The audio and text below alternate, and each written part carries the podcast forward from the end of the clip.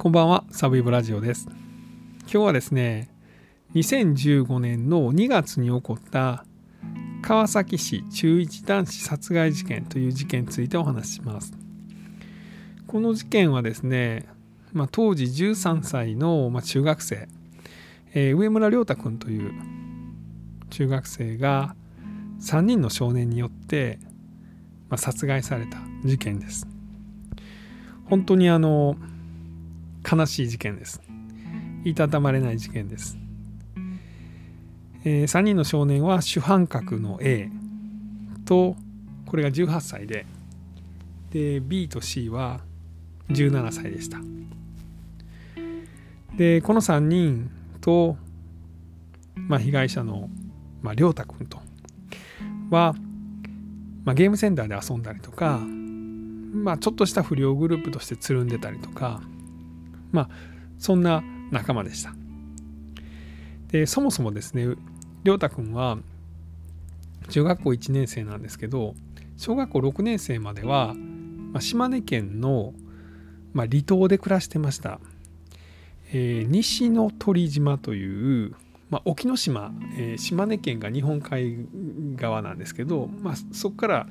えー、日本海のを少し行ったところにある、まあ、離れ小島といいますか島ですね。そこで、小学校6年生まで暮らしてました。その時の写真はですね、まあ、皆さんも2015年の事件なんでよく報道でも出ましたし覚えてらっしゃるんじゃないかなと思うんですけど本当にあのニコニコした明るくてなんやったら男前でみんなから慕われる慕われるような明るい性格だったそうです。それがですね、まあ、お父さんとお母さんがま離婚してたんですけれども、まあ、ちょっと島での生活が、まあ、お母さんだけの働きでは苦しくなって、まあ、川崎の方にある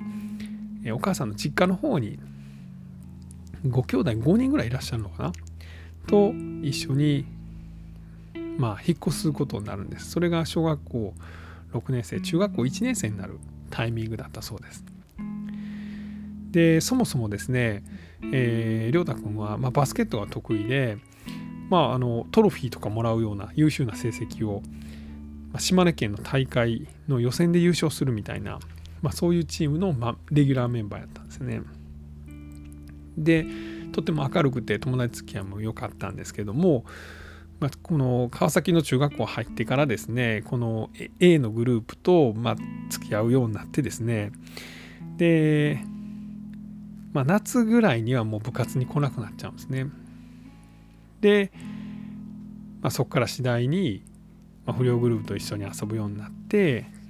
2015年の1月ぐらいには、ま、学校に全く来なくなってで、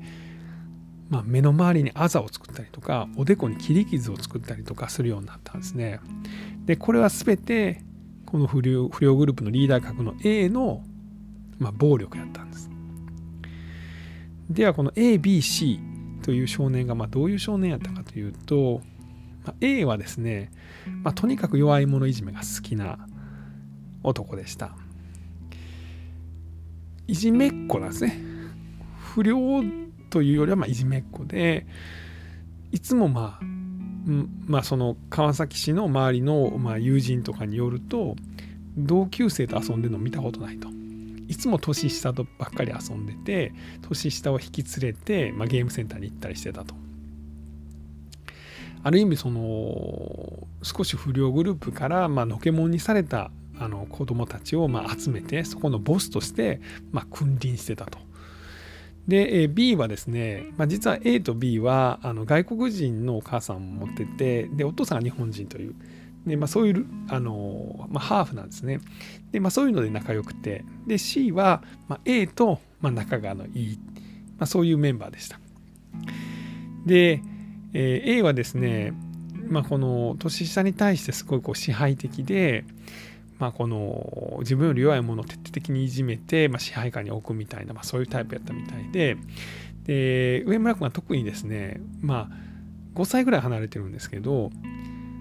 まあ、この不良グループの中でも年下なんですけどすごい可愛がられる存在で、まあ、慕われると。だからまあこれに対してちょっとムカついてたと。いうのとプラスこの A はですね、まあ、地元のあの不良グループに睨まれてたんですね。まあ、要はそのお前しょうもないことしてるやろみたいな因縁をつけられてたのかその、まあ、人を弱いものをいじめるような、まあ、タイプやったんで、まあ、いじめられた人が、まあ、より強い人に泣きついて、まあ、その復讐をされてたのか、まあ、詳しいところは分かんないんですけど、まあ、この2015年の年始もしくはその1年前の年末あたりから、まあ、不良グループのトラブルを抱えてたそうなんです。で、この不良グループがですね、上村君を捕まえて、X どこにおんねや、X はその A はどこにおんねやと。お前言わんとお前しばくぞみたいな。で、えー、場所とかを告げ口してしまうんですね。で、結果、A はですね、この不良グループにとっちめられるんですね。で、これに対して、なんでチクったんやと。いうことで、上村君が、まあ、そこからひどい暴力を受けるようになります。まあ、この事件が起こる前にですね、まあ、すでにまあ十何分正座させられてボコボコに殴られて、まあ、あざを作ったりとかで友達にはもうすぐ俺もしかしたら殺されるかもしらんと言ってたりとかしたそうです。でちなみにあのこの A はですねあの他の人をですねあの鉄パイプで殴ったりしてですね、まあ、それで保護観察処分になったりしてたんですね。で C もそういう感じでした。で不良グループに告げ口をしてしまったということで上村君は2月19日の夜にですね、えー、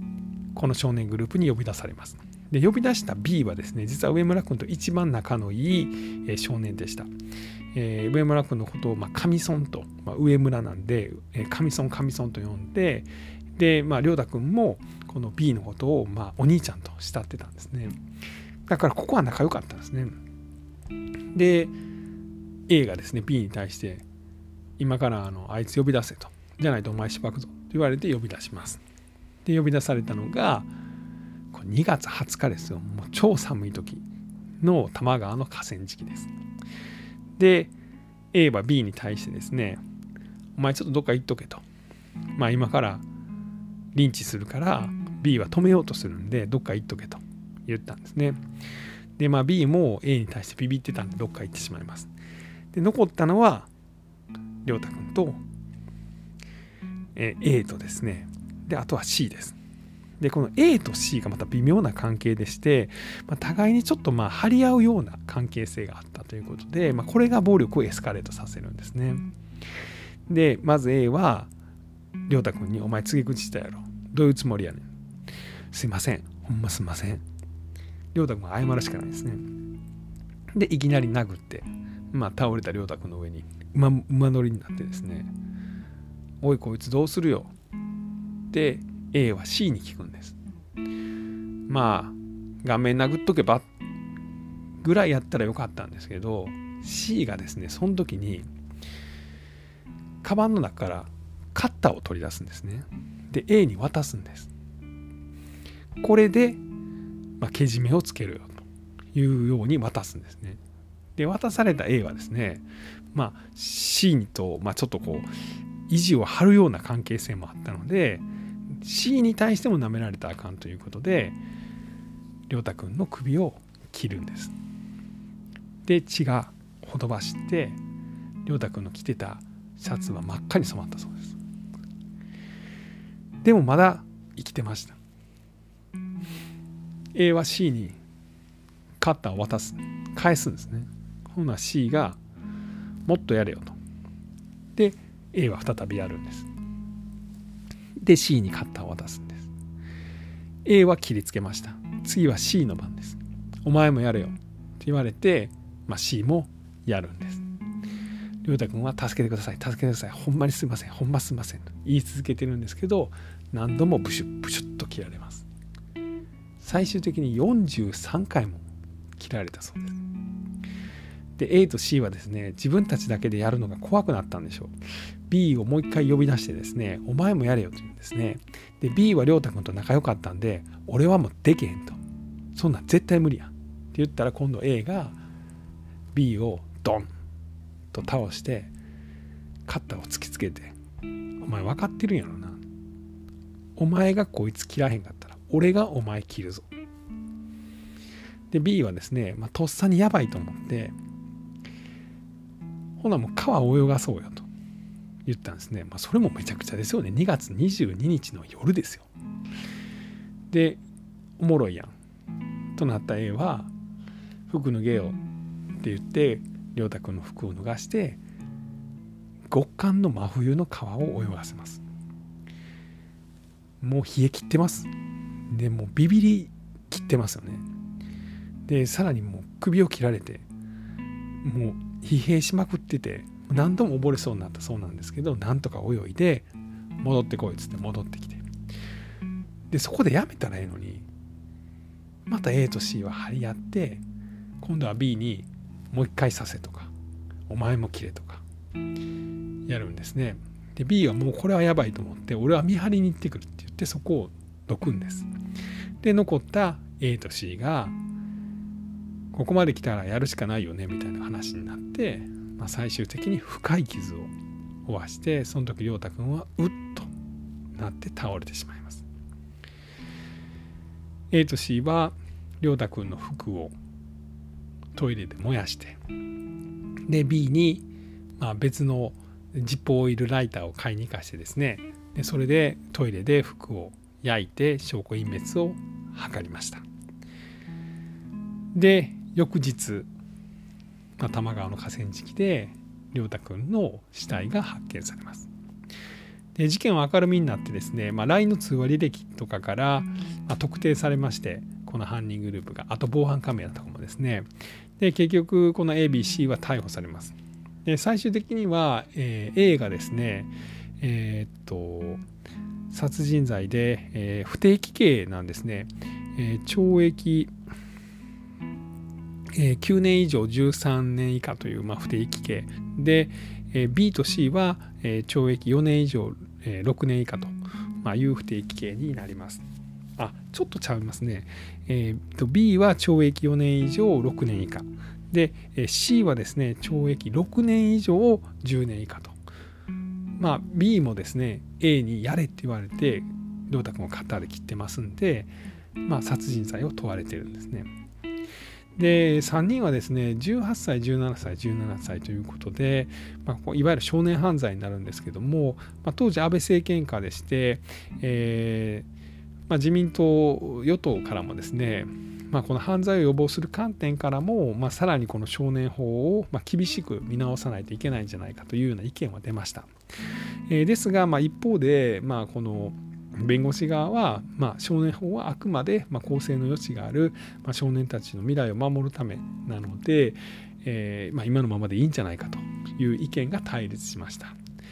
で、まあ、ネットではですね、まあ、すでにこの少年3人の顔写真とかも特定されてます。まあ、ネットによる、ま、加害者叩きみたいなのは起こりました。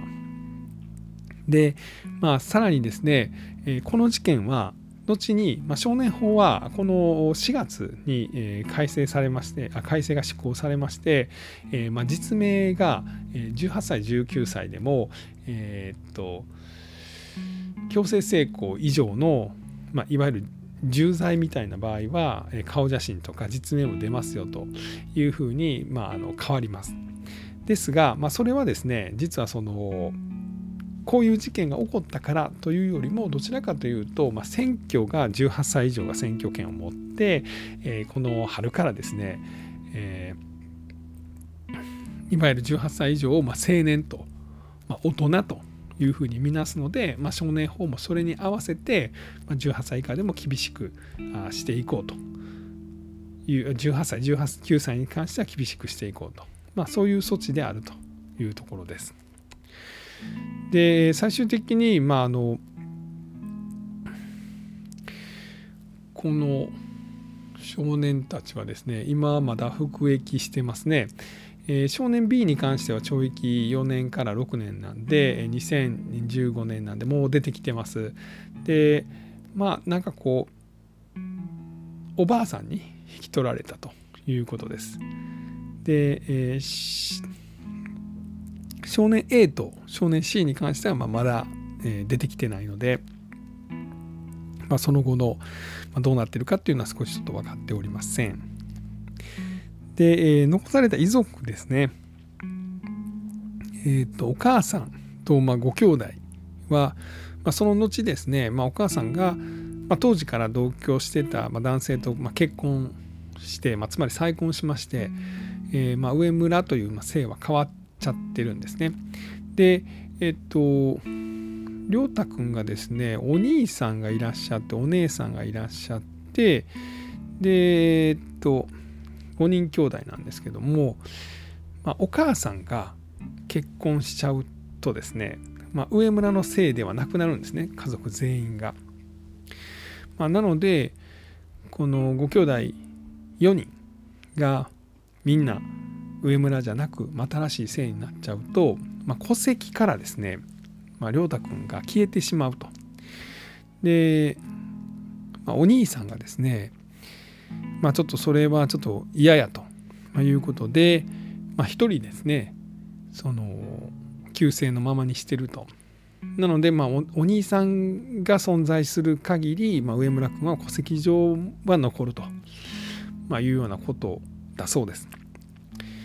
えー、お母さんはまあ今でも、まあ、ちょっとその精神的なバランスがうまいこと取れずにですね、えー、まあ抗うつ剤とか抗精神薬とかをまあ、飲まざるを得ないと、まあ、いうような状態が、まあ、続いているということです。で、まあ、もう一つこの事件で言われているのは、まあ、アルコールなんですよね。まあ、実はこの、えーと、A と C ですね、まあ、特に凶暴やったこの2人は、まあ、結構酒をこの当日も飲んでたそうで A の家で、まあ、焼酎を、まあ、4杯か5杯ずつぐらい飲んでからこの犯行に及んでまして、まあ、そういったところもこの凶暴性がさらに強まってですね、まあ、こう殺人まで、えー、まあ、行ってしまったという部分が、まあ、るんじゃないかというようなことは言われています。うん、まあそれにしてもすごい残酷ですけどねそこまでする必要は全くなかったことだしまあ上村亮太君はまあ何度も何度も命乞いをして何度も何度も謝らんでいい謝罪をし続けたのにその命まで奪ってしまったという罪はかなり重いんじゃないかなと思っております。えー、今日は2015年の2月に起こった川崎市中一男子殺害事件についてお話をさせていただきました、えー、最後まで聞いていただきまして本当にありがとうございます